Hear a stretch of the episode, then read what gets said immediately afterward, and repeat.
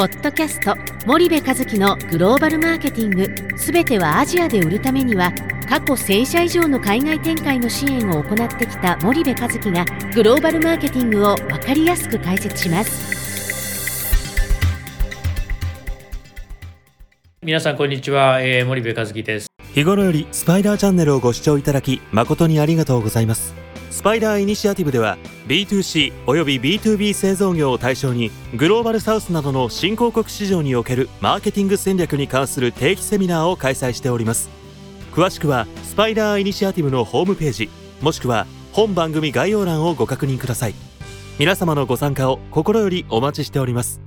今日もですね引き続きベトナムの小売市場についてお話をしていきたいと思います。えー、消費財メーカー FMCG 食品飲料菓子日用品等の消費財メーカー向けのお話でございます。はい、で前回ねベトナムの小売市場が21.3兆円136円計算なんでまあまあ今2 5 6兆円ぐらいありますよというお話をしましたでまあ ASEAN の中でもね2つ目に大きい市場でベトナム人口が1億人に迫る勢いなんで非常に大きい市場ですよというお話とあとその伝統小売が66万店存在すると近代小売が8200店舗に対して伝統小売が66万店存在するので、まあ、伝統小売の攻略が非常に重要になると。ただしその北のハノイから南のホーチミンまで1600キロのこの距離の壁が非常に大きいので、えー、別個でこう攻略を考えていかないといけない。もちろんね網羅的に北も南も真ん中のダナも全部 3, 3拠点からダーッとやったらいいんでしょうけどなかなか日本の消費財メーカーでそれだけのその経営資源を集中放火できるのってのは難しいと思うので北からやるのか南からやるのかをまあ決めないといけないというところがまあ一つ参入戦略上は大きなあのお話になってくるのかなとディストリビューターもね北のディストリビューターに南やらしたり南のディストリビューターに北やらすっていうのはなかなか難しくて北は北南は南、えー、ダナン周辺はダナンということで決めていく方が僕は効率がいいんじゃないかなというふうに思っています。でまああのそうですねあの笛がねちょうどそのダナンのあの上にあるんですけどねこのこの、まあ、中国からのその歴史的なね話なんですけど影響やっぱり非常に北なんでね、えー、受けていてあのこのなんつったらいいのかな南の人と開放的なで北中国の影響を受けてる北とだいぶやっぱり首都は北なんで。あの笛から北と南で2つの地域っていうふうにこう分けるっていうことはねこれ民度の違いというか、まあ、国民性の違いみたいなところでもねやっぱりベトナムは非常に重要なので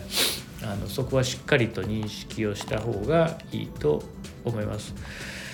であとベトナムの特徴としてはねディストリビューターにセールス機能がないっていうのがまあ基本的なその、えー、常識なところでちょっと小売市場の話でディストリビューターの話をあんまりあのしたくないんですけど、まあ、あの非常に重要な話なんでベトナムに関してはちょっとしておきますけどもそのディストリビューターの主な業務って基本的にはそのセールスとデリバリー、えー、もしくはストックみたいなねセールスストックデリバリーみたいなこういう話だと思うんですけど基本的にはストックとデリバリーしか持ってないのでセールス機能を持ってませんよと。でそうするとじゃあ先進的なグローバル消費財メーカーどうしてるかっていうと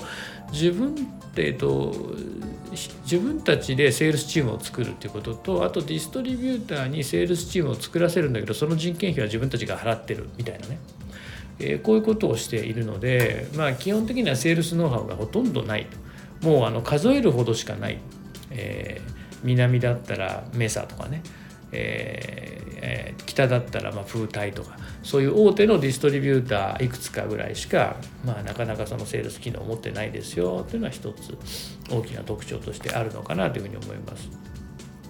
で小売に関してはね、まあ、スーパー系は一番大きいのはあのウィンマートですねウィンマートがやっぱり一番大きいもともとはねビンマートだったんですよねビンマートだったんですけどもえー、まあ、親会社が変わってウィンに変わっているというのが、えー、このビンマートですと。あのまあ、コングロマリットベトナム最大のコングロマリットのねビンがもともと設立して運営してたんだけども業績がねやっぱ思うように伸びなかったんですよね。で2021年に食品メーカーで食品流通大手のあのマサングループっていうところがね、えー、買ったんですよ。でマサングループ買ってからそのビンマートからあのウィンマートに、えー、ブランド名を変更して、まあ、不採算店舗の整理統合とかをやってね今あの運営効率化しててあのなかなかうまくいってるというふうに聞いていますでこのウィンマートが一番大きくて次がねコープマート。これもよく見ると思います。ベトナム行ったらねコープマート。でえっとコープマートが2番目でこのコープマートってねまあその名の通りホーチミン市のね商業協同組合連合日本でもありますもんねコープってね。それの傘下のスーパーなんですよね。で3つ目が、えー、確かねビッグシーだったと思いますね。ビッグシーが、えー、タイのセントラルグループがやってるビッグシーですね。あそうか。えっ、ー、と、うん、あそうかそうか。ビッグシーでいいんです。もともとねフランスのカジノグループがあのやってたんじゃないかな。で20年ぐらい前にまあ早かったんですよねベトナム。小売りの解放が外資のこの規制がこうあってたりとかしてたんで結構ね、はい、このあのカジノグループ早かったんですけどね。で、えー、途中でこのカジノが撤退してでタイのセントラルに売却されたっていうのが確か経緯だったと思います。で、えー、3つ目がえー、あごめんなさい4つ目かな？4つ目がどこだっけな？4つ目が、えー、メガマートか。メガマートが4つ目ですね。4番手。で5番手に、えー、我らが日本のイオンが入ると。で6番手にロッテマートみたいなこんな構造になってますよというのがタイあのごめんなさいベトナムの、えー、スーパーマーケットですと。でコンビニに関してはねもう完全にこれもうウィンマートがスーパー強いのと一緒であのコンビニエンスストアもあのビンマート。まだコンビニはねビンマートプラスとかビンマートって瓶の名前でやっててそのうちウィンに変わると思うんですけど今3000店舗ぐらいあってで2番手がねサークル系なんですけど400店舗なんでだいぶ差がありますねと。で3番目がサトラフーズの188店舗で4番手に韓国の GS25 が160店舗。で5番手に日本のファミリーマートが143店舗。で6番手にコープスマイルっていうコープがやってるのが103店舗ぐらいあると。いうことで、まあ、コンビニはそんな序列になってますよというのが現状でございます。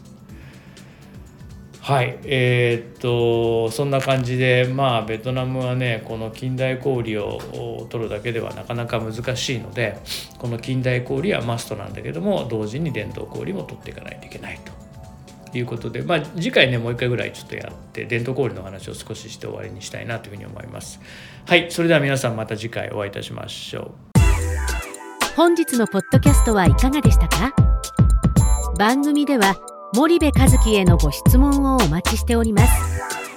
皆様からのご質問は番組を通じ匿名でお答えさせていただきます。ご質問は番組概要欄からお願いいたします。たくさんのご質問をお待ちしております。